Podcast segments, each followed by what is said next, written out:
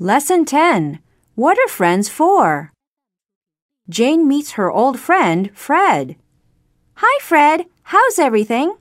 Not so good, I'm afraid. Supporting a family is becoming more and more difficult these days. What you say can't be more true. Everything is so expensive. I can hardly make ends meet myself. Oh, really?